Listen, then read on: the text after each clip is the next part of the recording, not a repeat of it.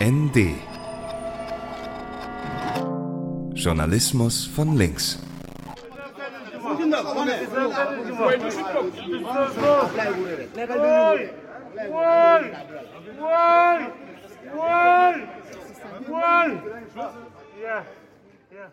Knie zwischen den Schulterblättern, die Hände hinter dem Rücken fixiert, das Gesicht in den Asphalt gepresst. So liegt Bubakar vor der Moschee in der Falkensteinstraße in Berlin-Kreuzberg und schreit vor Schmerzen. Doch der Polizist lässt nicht locker.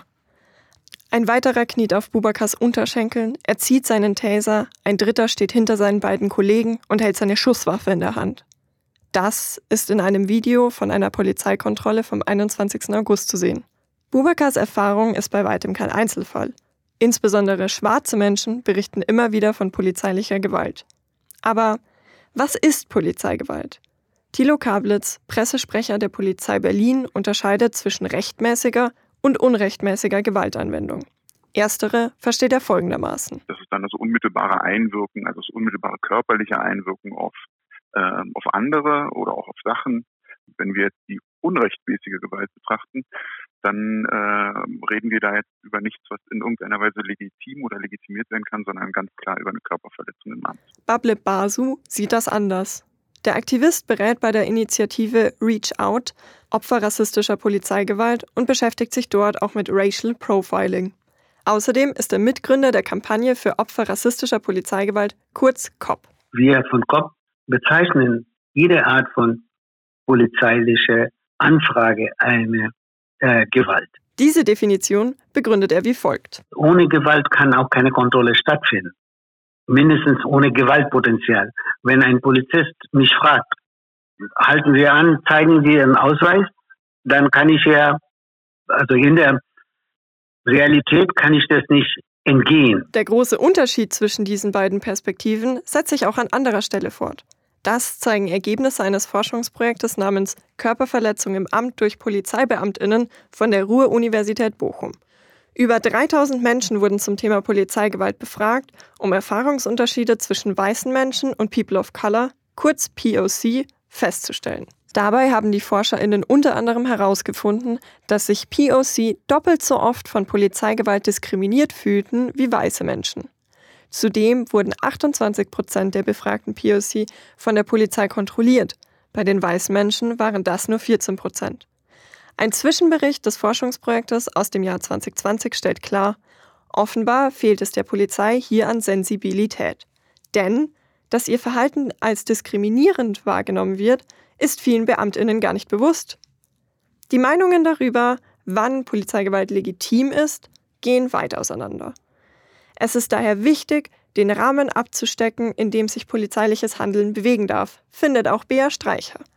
Sie ist Referentin für Polizei, Menschenrechte und Völkerstrafrecht bei der Menschenrechtsorganisation Amnesty International. Aus einer Perspektive der Menschenrechte kann Anwendung von Gewalt durch die Polizei als letztes Mittel legitim sein.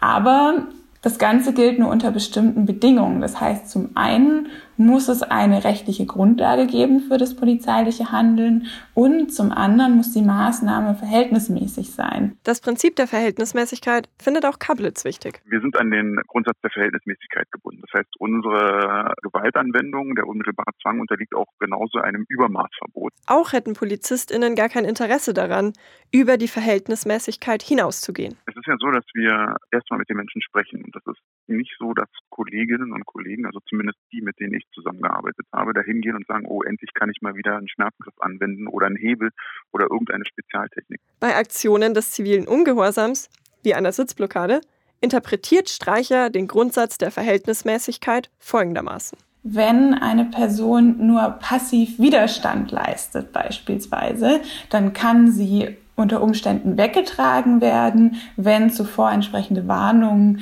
äh, ausgesprochen wurden, aber dass etwa der Person bewusst Schmerzen zugefügt werden, das ist wiederum nicht verhältnismäßig, weil es ein gleich geeignetes, milderes Mittel gibt. In Fällen wie dem eingangs geschilderten drängt sich die Frage auf, ist das noch verhältnismäßig?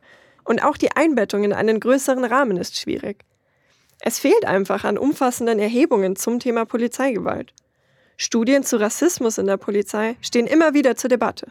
Aber erst drei Bundesländer forschen zu dem Thema. Das schreibt der Mediendienst Integration in einer Recherche, die ihr auch in den Shownotes finden könnt. Amnesty schließt sich dem Ruf nach mehr Studien auch an. Aus unserer Sicht ist es essentiell, dass es mehr Studien gibt zu ganz konkreten Problembereichen wie Rassismus in der Polizei oder auch ganz konkret Racial Profiling. Wieso? Weil Dadurch, dass wir bis jetzt keine ausreichende Studienlage haben, können wir gar nicht klar festmachen, wie groß das Ausmaß ist dieses Problembereichs. Dabei ist aus unserer Sicht auch ganz wichtig, dass auch Betroffenenperspektiven einbezogen werden. Studien zum Thema Rassismus befürwortet auch Kablitz. Wir als Polizei Berlin stehen Studien, die sich dem Thema Racial Profiling, Diskriminierung, Rassismus und all dem äh, widmen, offen gegenüber. Das, von daher ist es für uns tatsächlich aus unserem Selbstverständnis als Polizei äh, heraus essentiell. Denn wenn wir einen, einen dunklen Fleck haben, ein Dunkelfeld, das wir, das wir nicht wahrnehmen, das wir nicht sehen, dann ist es umso wichtiger als Polizei in einem demokratischen Land, sich dessen bewusst zu sein, es aufzuhellen und dagegen vorzugehen. Doch nicht überall stehen PolizistInnen Studien zum Thema Rassismus offen gegenüber. Das Forschungsprojekt Demokratiebezogene Einstellungen und Werthaltungen innerhalb der Polizei Hamburg hätte sich unter anderem mit Rassismus beschäftigen sollen. Allerdings wurde das Projekt von den Polizeigewerkschaften blockiert, wie der Mediendienst Integration berichtet.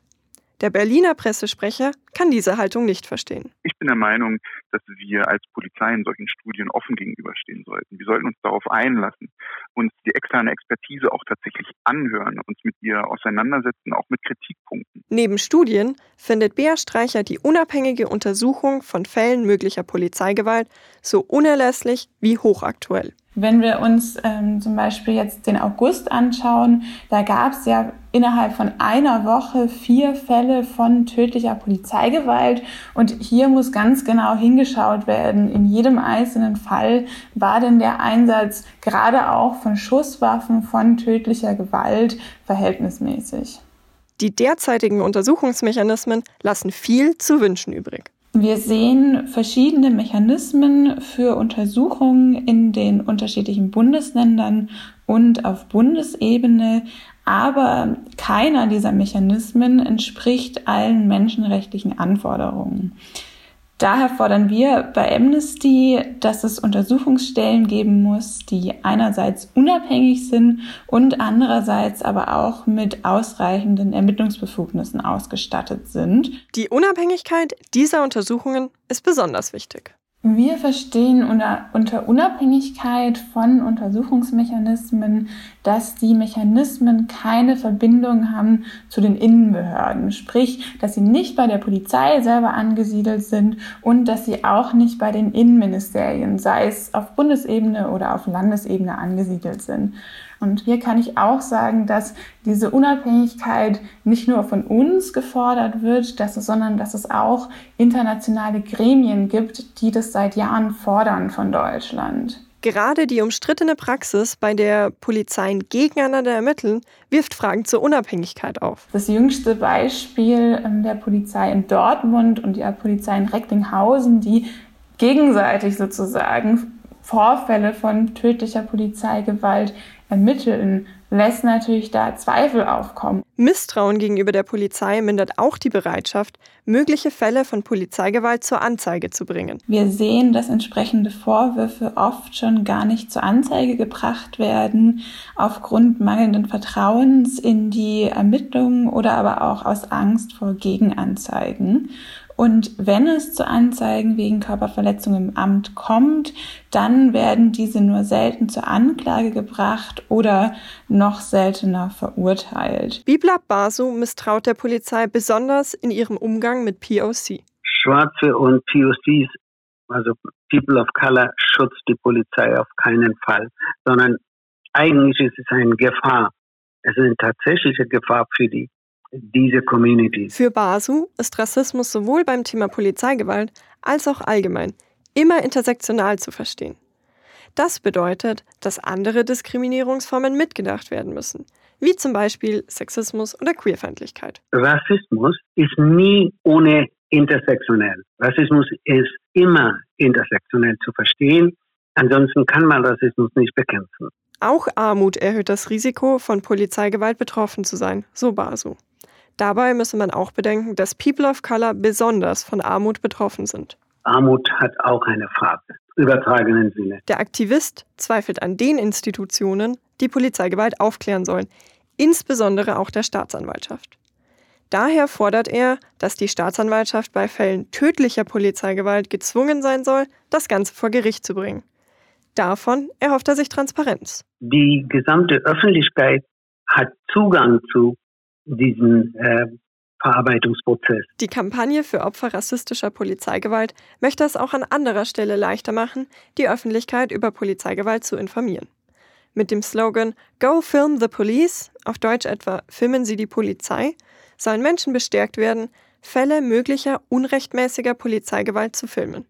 Die Aufnahmen können laut Basu doppelt helfen. Sowohl als Beweismittel, die in Gerichtsverfahren nützlich sein können, und auch die Öffentlichkeit zu informieren, dass wie Polizeibeamtinnen und Beamten gegenüber, besonders gegenüber racialisierte Menschen äh, Gewalt anwenden, gewalttätig werden und äh, brutalisieren. Die Veröffentlichung solcher Videos findet Kablitz allerdings nicht gut. Was tatsächlich schädlich ist und was wirklich problematisch ist, wenn man versucht oder wenn man die Öffentlichkeit bereits informiert über das Video, das man gefertigt hat, aber die Umstände nicht kennt, auch das Verständnis für unmittelbaren Zwang gar nicht hat. Basu sieht diese Haltung der Polizei in einem anderen Licht und berichtet, dass die Polizei gegen filmende AktivistInnen vorgeht. Die Filmaufnahme sehen die Polizeibeamten als eine, eine Angriff.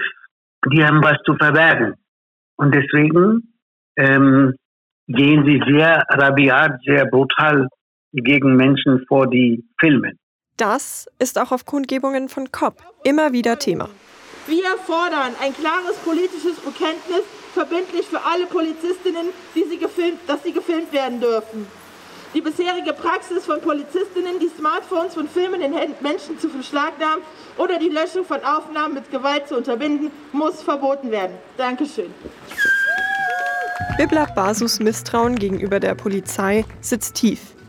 Er stellt in Frage, ob die Polizei People of Color überhaupt schützen will. Das ist, äh, glaube ich, auch nicht äh, beabsichtigt, äh, diese Menschen, racialisierte Menschen zu schützen, sondern ähm, was die Polizei durch ihre Arbeit tut, ist eine Spaltung der Gesellschaft. Obwohl seine Einschätzung der aktuellen Lage so negativ ausfällt, schöpft Biblab Basu Hoffnung daraus, dass das Thema Polizeigewalt mehr im Fokus steht. Viele Menschen jetzt aufmerksam werden, sowohl die racialisierte betroffene Menschen, potenzielle betroffene Menschen, als auch die ähm, weiße Menschen in dieser Gesellschaft werden immer wieder ähm, konfrontiert damit mm, und machen auch Gedanken darüber, und versuchen zu analysieren, versuchen zu verstehen, warum das alles passiert.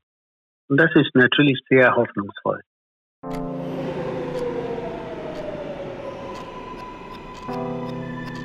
ND Journalismus von links.